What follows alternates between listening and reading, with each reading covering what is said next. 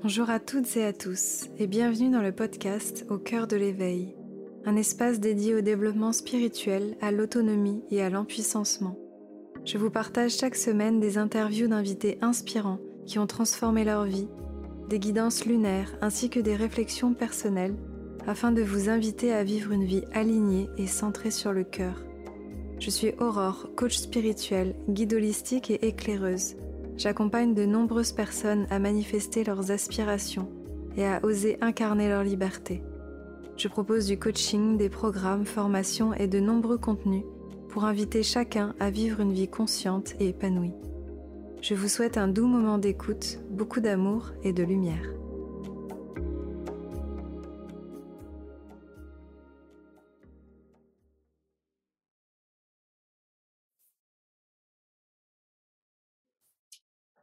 Coucou Aurore.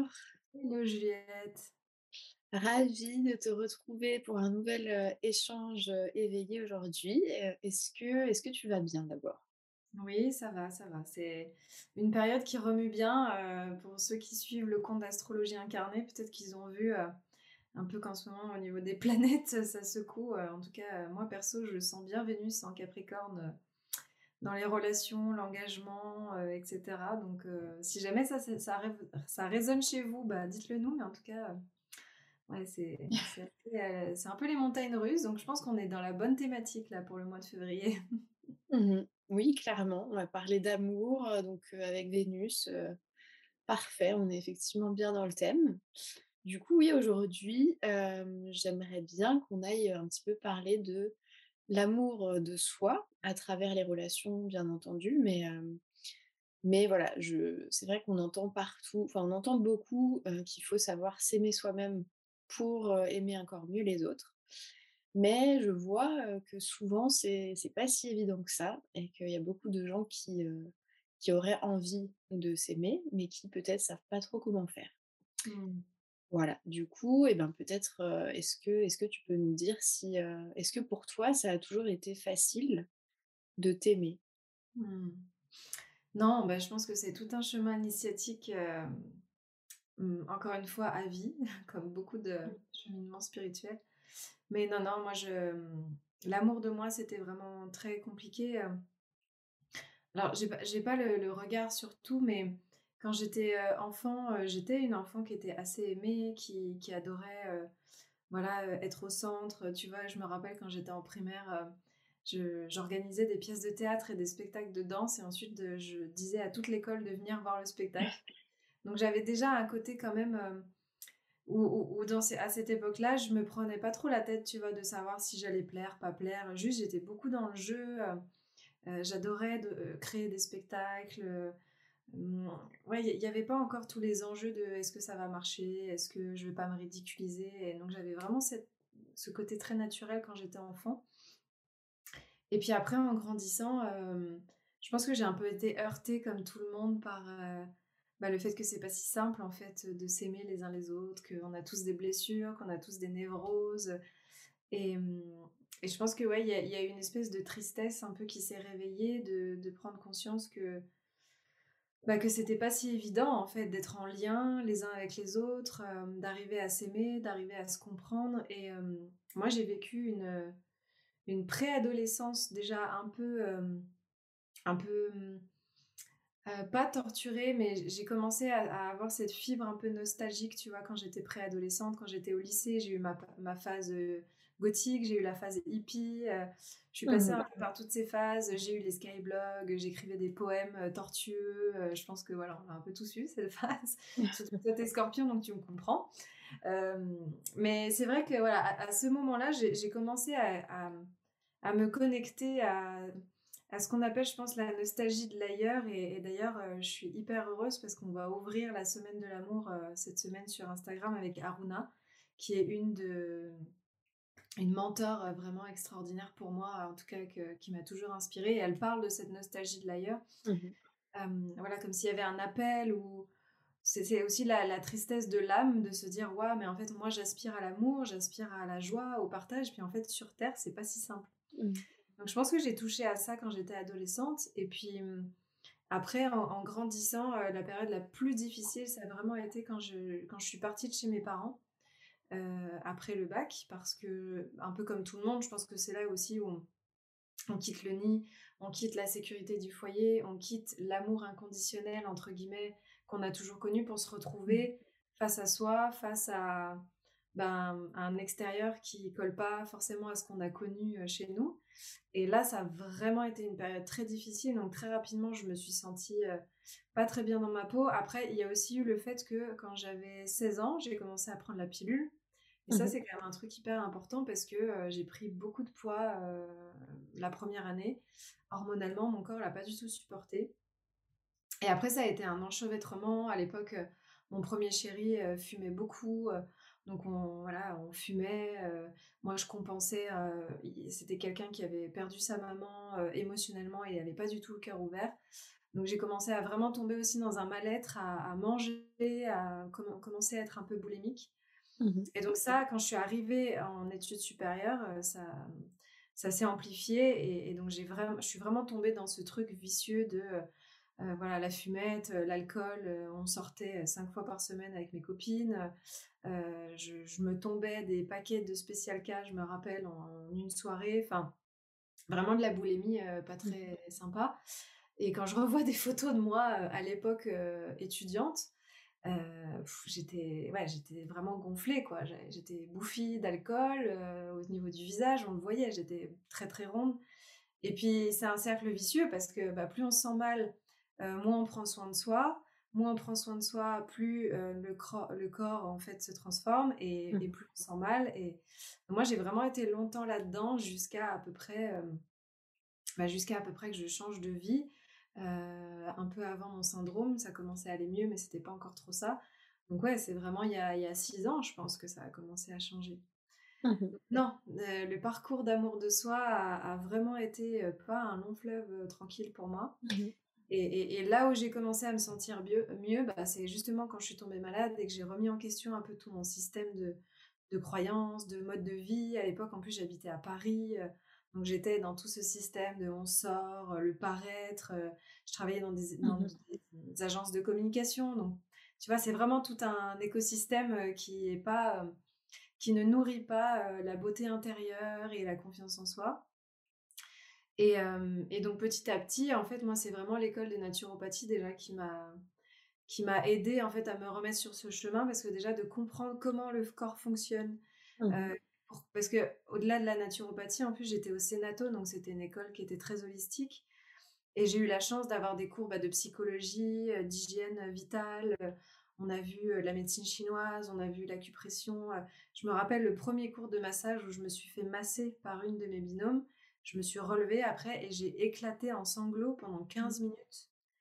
Il s'est passé un truc super fort énergétiquement, tu vois, que quelqu'un en fait, euh, prennent autant soin de mon corps et que, mon corps accueille tout cet amour. Et c'était super fort. Donc cette année-là, elle a vraiment été euh, pivot, je pense, là-dessus. Et après, euh, bah, c'était que le début parce que après, il y, a encore tout un chemin, quoi. Et du coup, est-ce que tu arrives à identifier effectivement qu'est-ce qui a déclenché? Est-ce que c'est le, syndrome qui, qui, a fait que tu t'es intéressée à tout ça ou est-ce que c'est un, j'imagine, un ensemble de plein de choses, mais tu vois, comment est-ce que tu as eu ce déclic de te dire, ah purée, il y a un truc qui colle peut-être pas en fait? Je pense que ce qui a vraiment été aidant, et c'est souvent le cas pour beaucoup de monde, c'est de commencer à faire le lien entre le corps, l'esprit et l'âme, ou le cœur, ça dépend de ce qu'on choisit comme triade. Mais moi, d'arriver déjà de commencer à comprendre qu'en fait, ben, mon corps ne dysfonctionnait pas sans raison. J'avais pas pris du poids sans raison j'avais pas des douleurs sans raison, euh, je ressentais pas ça sans raison. En fait, de commencer à comprendre, je pense que c'est la première étape, de toute façon, du cheminement, un peu pour tout le monde. C'est pour ça qu'au début, on a une boulimie de livres, on a une boulimie de stage, de formation, parce qu'en fait, on est en train d'essayer de comprendre ce qui se passe. Et une fois qu'on a compris, il y a la mise en application. Mmh euh, et, donc moi j'ai eu une longue phase au début voilà de, de, de, grande soif de comprendre ce qui se passait et quand j'ai pris conscience que ben en fait, c'était normal que mon corps y prenne autant de poids parce que je mangeais pas comme j'en avais besoin. J'ai commencé à comprendre ma constitution naturopathique. Mmh euh, euh, aussi la, à comprendre aussi au, au- au niveau de l'Ayurveda, tu vois, les constitutions, tout ça. Puis après, il y a eu aussi tout un cheminement où je suis aussi beaucoup partie en voyage. Et je pense que la première fois que je suis partie à Bali, euh, ça a été, c'était en vacances avec une amie. Et en fait, euh, j'ai attrapé une espèce de bactérie, euh, parce que comme des andouilles, on a mangé une salade sur une île, euh, alors qu'il ne faut pas faire ça Aïe. Euh, et je pense que j'ai chopé un truc, et donc pendant une semaine, je pouvais quasi plus rien manger, j'avais la nausée, j'avais le transit en vrac. Donc je suis rentrée de Bali avec euh, 5 kilos en moins. J'avais Mmh. perdu, je suis partie que deux semaines. hein.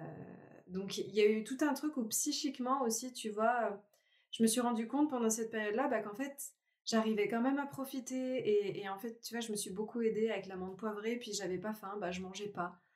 Et, et donc il y a eu tout un premier Mmh. truc déjà à ce moment-là où je me suis dit, bah en fait, t'as quand même passé des, des, ma- des vacances magnifiques, même si pendant une semaine, tu pouvais quasi rien manger et que t'étais à moitié malade et que ça a été vraiment euh, une première prise de conscience. Puis quand je suis rentrée, ça a déjà commencé à corriger aussi cette- ce rapport à l'alimentation parce que moi, c'était très très présent. Et je pense que le, le deuxième gros shift, euh, voilà, c'est tous mes voyages, ça a été beaucoup ça parce que vu que je me nourrissais beaucoup de l'intérieur, de faire Mmh. mes formations, mes stages, euh, voilà, la retraite à- en Thaïlande à Koh Phangan, je me rappelle très bien, je me sentais tellement nourrie, j'étais tellement heureuse, je me sentais bien, tout le monde était peace, il y avait que du love partout. Et Mmh. donc, du coup, j'avais pas envie de compenser avec de la nourriture et on mangeait sain et il faisait chaud et on buvait des jus. Et tu vois, t'es pas du tout en fait dans le même, euh, dans le même euh, système. Mais après, le dernier gros gros shift, je pense, ça a été le Pérou. Euh, Mmh. donc, il y a trois ans, quand je suis allée travailler avec les plantes maîtresses, parce que, bah, encore une fois, t'es, encore confronté à ce rapport à l'alimentation, à comment tu compenses, euh, c'est quoi tes modes de compensation, etc. Et du coup, euh, avant la retraite, bon, on devait déjà manger sainement, moi c'était déjà mon cas. Mmh. Pendant la retraite, on mange pas de sucre, on mange des plats très peu salés. Certains jours de cérémonie, on va manger que une ou deux fois. Euh, pendant les trois jours où on dort euh, dans la jungle, dans la, pendant la diète, on n'a que un repas par jour qui nous est amené le matin, et c'est Mmh. basique. Donc en fait, il y a toute une dé- déconstruction que j'ai faite par rapport à la nourriture, plus de travail qu'on a fait avec les plantes, où on se purge, etc. Et donc du coup, je pense vraiment qu'à ce moment-là, quand je suis rentrée, j'avais vraiment lâché des choses. Et, je pense que ça fait trois ans que j'ai réussi à, à avoir un rapport à l'alimentation qui est beaucoup plus sain. C'est-à-dire que maintenant, je, je mange euh, très sainement, euh, à part euh, voilà, quand je suis pas chez moi et j'avoue que c'est pas facile et qu'on doit commander à l'extérieur, mais même dans ces moments-là, je vais plutôt aller manger indien ou thaï ou quoi. Et, euh, et chez moi, j'ai pas de gâteau, euh, il y a quasi rien de sucré en fait, à part du chocolat, c'est un peu le truc que j'ai gardé. Et j'ai vraiment réussi à recréer un équilibre, tu vois, c'est-à-dire euh, pas retomber dans un extrême. Parce que le problème, c'est qu'on peut passer de euh, l'hyperphagie, donc c'était ça moi que j'avais, de se remplir, à l'anorexie, à plus vouloir manger. Et moi, j'avais vraiment pas envie de tomber là-dedans. Donc, euh, je pense que maintenant, j'ai réussi à trouver mon système, c'est-à-dire que bah, si un jour je me fais un craquage et que je vais au resto et j'ai envie de me faire un fondant au chocolat après euh, un plat de pâtes, je le fais. Mais le Mmh. reste du temps, bah, je suis dans une alimentation saine. Puis après, c'est tout un, c'est tout un écosystème, parce que c'est pas que la nourriture. Il y a aussi le fait que je me sois mise à, à faire du yoga, à être plus connectée à mon corps, à aller me faire masser régulièrement. Euh, depuis que j'ai déménagé et que je suis plus en ville, je me suis mise à aller essayer l'escalade, euh, à faire des trucs un peu genre aquabike, etc. Mmh. Euh, donc tu vois, il y, a- il y a tout un mode de fonctionnement après qui change et c'est vraiment de prendre conscience que c'est un engagement en fait. Mmh. Je pense que c'est toute la difficulté aussi parce qu'au niveau psychologique, on fonctionne comme ça. Ben, de d'être engagé vraiment envers soi, de dire ok, c'est important pour moi de me sentir bien, de, de comprendre ce qui se passe émotionnellement dans mon corps, de nourrir mon corps comme il faut, de lui donner du mouvement, du sommeil, etc. Sans tomber dans euh, la rigidité et le côté un peu militaire qui fait qu'il y a une autre part de nous à l'intérieur, dont on parlera peut-être une autre fois, le masochiste, qui pourrait du coup se rebeller et du coup c'est là où on va péter un plomb et hop repartir dans nos anciens travers. Mmh. Donc c'est vraiment tout un équilibre à trouver en fait à l'intérieur de soi et c'est pour ça que je dis que ça demande du temps. Mmh, carrément. Et du coup, là, euh, je- de- de- dans ce que j'entends, j'ai l'impression que c'est passé pas mal par ton rapport au corps, du coup, enfin, que ça a été d'abord une reconnexion avec le corps. Est-ce que tu peux aussi nous nous parler, des autres, niveaux, tu vois? Au niveau émotionnel, au niveau énergétique et cetera? Mmh mh. Hem, comment ça a évolué aussi, sur ces plans-là? Beh, en fait, ce qui est intéressant, c'est que, moi, depuis 6 ans, je pense que j'ai commencé la naturo, que j'ai changé de vie et cetera. Je pense que j'ai perdu au moins 10 kilogrammes, Mmh mh. mais j'ai pas fait de régime et franchement, j'ai pas fait énormément de sport. Donc c'est pour dire à quel point, ça passe vraiment par le système aussi psychique et émotionnel parce qu'en fait, on on je me suis libérée de couches, tu vois? De de de de fardeaux émotionnels, de pensées négatives, destructrices et en fait, en abandonnant tout ça au fur et à mesure et ben, mon corps a changé et c'est ça que moi je trouve assez magique. C'est-à-dire qu'en en se connectant de plus en plus à la version de nous qu'on a envie d'incarner, c'est-à-dire celle qui se sent bien dans sa peau, qui respecte ses besoins, hem, qui arrête de culpabiliser, qui, hem, qui communique avec plus de fluidité avec les autres et cetera. Il y a comme une, une légèreté intérieure qui s'installe et donc du coup une légèreté extérieure, c'est-à-dire qu'on perd du poids en fait. On se libère de de ces fardeaux et donc effectivement, moi, c'est beau beaucoup aussi passé par, heu, ben, hem, l'hygiène émotionnelle. C'est-à-dire que de base, moi, j'ai une grande intelligence émotionnelle. Je comprends très facilement, heu, comment fonctionnent les autres, mais c'est plus dur de se voir soi. Donc il a aussi fallu beaucoup que je que j'honore et que j'observe ma victime intérieure, heu, celle qui se compare, celle qui est jalouse, celle qui a peur d'être abandonnée, hem, celle qui veut contrôler l'autre pour se rassurer et cetera. La séductrice, celle qui se sabote, celle qui fuit, enfin, tu vois? Toutes ces parts-là, Mmh. quoi et je pense que plus j'ai accep enfin, ouais, plus j'ai accepté de les voir et de les accueillir, heu, en arrêtant en fait de me juger tout le temps, de me flageller, de me dire: «Ah mais je suis nulle, machin et cetera». C en fait, c'est c'est c'est ça, hein, la souveraineté, c'est aussi reprendre sa responsabilité. Je pense qu'il y a il y a aussi tout ça qui s'est envolé parce que quand on s'accueille avec, plus de bienveillance, c'est ça aussi l'amour de soi, c'est de se dire: «Ah bah ouais, bah là en fait, heu, ah bah là j'ai balancé un gros scud bien méchant et hem et en fait c'est ça, je suis humaine et et ça fait partie de moi». Tout tout le chemin, c'est de prendre sa responsabilité en allant regarder après, de se dire: «OK, bon bah, pourquoi j'ai réagi comme ça? Qu'est-ce Mmh que ça vient dire chez moi? À quelle émotion c'est lié? À quel besoin c'est lié?» on en a parlé dans le dernier podcast, on a beaucoup parlé des besoins. Hem et et et voilà, qu'est-ce qui est mis en jeu? Qu'est-ce qu'il y a comme croyance derrière? Enfin, toutes ces choses-là aussi que que j'enseigne beaucoup. Hem, c'est de faire le travail en fait. C'est c'est je crois que c'est Byron Katie que j'aime beaucoup, qui est une enseignante, américaine. Heu, Mmh elle a appelé, heu, son son enseignement phare, c'est do do the work. Tu vois? Genre faire le travail quoi Mmh et et en fait, c'est vraiment ça. C'est-à-dire qu'à partir du moment où on a eu la compréhension, où on commence à voir en fait, tu vois? On a toute la théorie. Ah bah, le shift, il se passe au moment où on décide, de s'engager de se responsabiliser à à à acter sur ces connaissances-là et c'est là où je pense qu'il y a, heu, une énorme transformation qui peut s'opérer. En tout cas, moi, ça a été le cas chez moi.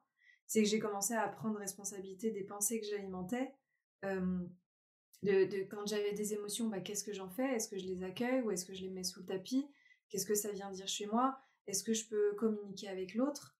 Plutôt que de continuer à juger et de dire que c'est de sa faute et à tout mettre sur ses épaules, bah, en fait, qu'est-ce que moi je peux prendre comme responsabilité? mh. Et c'est assez marrant, mais plus on prend de responsabilités et plus on se décharge. C'est assez paradoxal, tu vois? Mmh mo moins ça pèse, en fait, parce que, on porte, on porte ce qui nous appartient à nous et on arrête de porter ce qui appartient aux autres. Mmh Je pense que ça aussi, c'est tout un chemin, d'am d'amour de soi, heu, parce qu'on a quand même vachement ce truc tous de de pas vouloir blesser l'autre, heu, de de de vouloir lui plaire, de vou conserver son amour, heu, Mmh. d'être accepté de tout le monde, et cetera et en fait, ça, c'est énergivore au possible et du coup, on n'a plus le temps de prendre soin de soi et d'observer ce Mmh. qui se passe pour soi. Mmh Ouais et du coup, ça, ça me ça me fait rebondir sur, hem, est-ce que tu penses que du coup pour, pour arriver à faire ce travail-là, il faut, est-ce qu'il faut forcément être seul en fait? Ou tu vois, comment est-ce que tu fais pour, travailler sur toi tout en étant en relation avec l'autre? Voilà, c'est Mmh. Bah non, au contraire, moi, je pense que c'est les relations qui sont les les plus grands tremplins. bon, pour moi, si on est seul, on va avoir la compréhension intellectuelle du truc, mais on va pas l'expérimenter. Mmh parce que, parce que, effectivement, comme on l'a dit la dernière fois, on a beaucoup parlé des miroirs. Et, et en fait, c'est exactement ça. C'est qu'au contraire, pour moi, toutes mes relations ont été des catalyseurs, mais mmh. extraordinaires. Mais quand je dis relations, c'est relations amoureuses, c'est relations amicales, c'est relations professionnelles.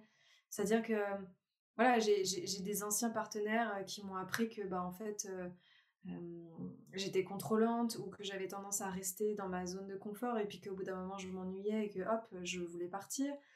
D'autres qui m'ont appris que ben je me faisais pas respecter et que du coup l'autre ne me respectait pas. Donc ça m'a appris à poser ma limite et à dire écoute mon coco euh, euh ça va pas le faire euh, moi c'est pas ça que, que, je veux dans ma vie. En fait chaque relation a été une enseignante. Relation amicale pareil euh, il y a un an et demi j'ai vécu une, rupture amicale très difficile pour moi. Et ben ça m'a emmené sur le chemin du pardon du pardon envers l'autre envers moi d'arriver à comprendre en fait ce qui s'était joué chez moi, de prendre la responsabilité de ce qui s'était joué chez moi, d'honorer en fait qui j'avais été à ce moment-là et, et, d'honorer aussi que l'autre puisse ben, mettre un stop parce qu'il n'a pas la capacité de faire différemment. Donc tout ça c'était un gros chemin et puis les, les relations professionnelles aussi. Il mmh faut quand même savoir que autant, alors autant entrepreneur encore ça va quand on est seul au début. Bon, il y a quand même les clients, etc. Mais j'ai commencé à m'entourer aussi de gens assez rapidement. Donc, euh, une assistante, deux assistantes au début. Et puis maintenant, j'ai une équipe euh, de, de, 7-8 personnes. bah, ça demande en fait de, de constamment s'observer, de se positionner, de se demander euh, Ok, est-ce que, est que là je suis alignée? Est-ce que je peux faire quelque chose pour que la relation elle soit encore plus harmonieuse?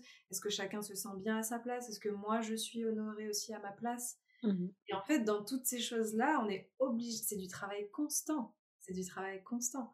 Donc, bien sûr que oui, les relations, pour moi, c'est la meilleure école euh, bah, pour développer l'amour de soi et, l'amour euh, tout court, parce que ça nous offre, ouais, des... c'est un peu les travaux pratiques, quoi.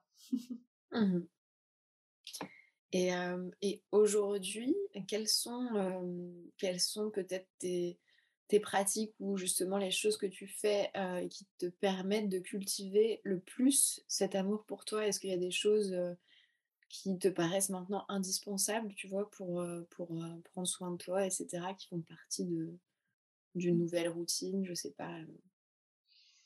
Ouais, bah, alors en termes de routine, moi j'avoue que je suis assez nulle, pourtant je suis ascendant Capricorne, donc il y a quand même un truc. Mais en termes de routine, écoute, c'est juste déjà de vraiment. Je suis plus à l'écoute de mon corps, tu vois. Mmh. C'est-à-dire que si je suis fatiguée, surtout dans les périodes prémenstruelles, je vais me dire, bon, bah là, en fait, je suis KO, je vais faire une sieste parce que ça sert à rien que je m'acharne. Donc, ça peut passer par là. J'ai aussi appris à écouter la satiété, chose qui est très difficile quand on a fait de l'hyperphagie. C'est-à-dire que si j'ai plus faim, en fait, j'ai plus faim et je mange pas. même s'il y a des trucs à finir dans la casserole, tu vois, c'est ça passe aussi par ça, l'amour de soi. C'est-à-dire que non, je vais pas me forcer parce que euh, euh, les personnes avec qui je suis à table, j'en sais rien, pourraient me dire Oh, mais allez, une petite cuillère. Non, en fait, non, j'ai plus faim, donc je ne mange plus. ça va aussi passer par, euh, une forme de, de, rigueur quand même aussi par rapport aux activités. C'est-à-dire que là, tu vois, je me suis engagée. Tous les mercredis soirs, je fais du yoga Kundalini. Euh, les mardis soirs, j'ai commencé à, quand je suis là, à aller faire euh, de l'aqua training, biking, euh, bref. si c'est possible aussi, j'aime bien qu'on aille faire de l'escalade une fois par semaine ou alors qu'on aille marcher. ça passe par ça, tu vois. de me prendre des temps aussi quand je sens que j'étais trop sur l'ordinateur, que été trop sollicitée, ben, de sortir dehors, d'aller boire un thé au soleil, juste de prendre cinq minutes ça passe vraiment par ça, de sentir en fait de, quoi j'ai besoin dans l'instant et comment je peux m'ouvrir un espace par rapport à ça. Et ensuite, quand je sens que, quand j'ai identifié mes besoins, mmh ben, il y, a, y, a, trois étapes. C'est, ok, j'ai besoin de ça. Déjà, est-ce que moi, je peux y répondre par moi-même? Si oui, bon, bah, je le fais, tu vois. En fait, là, j'ai besoin de, je sais pas, de, de cocooning, euh, bon, bah vas-y, je vais me prendre un bain et puis ça ira mieux. Mmh et puis si c'est difficile d'y répondre par moi-même, comment est-ce que je peux être soutenue pour euh, nourrir ce besoin? Mais là, encore une fois, moi, là, ce que j'apprends beaucoup, c'est ne pas attendre que ce soit quelqu'un en priorité qui nourrisse ce besoin. Parce que souvent, on a une attente, c'est-à-dire, ah bah j'ai ce besoin, donc ça doit être mon couple qui doit nourrir ça. Ou ça doit être ma meilleure amie qui doit nourrir ça. Ou ça doit être mes parents. Non, ça se trouve, il y a d'autres stratégies. Donc moi, je conseille toujours d'avoir une liste de personnes ressources.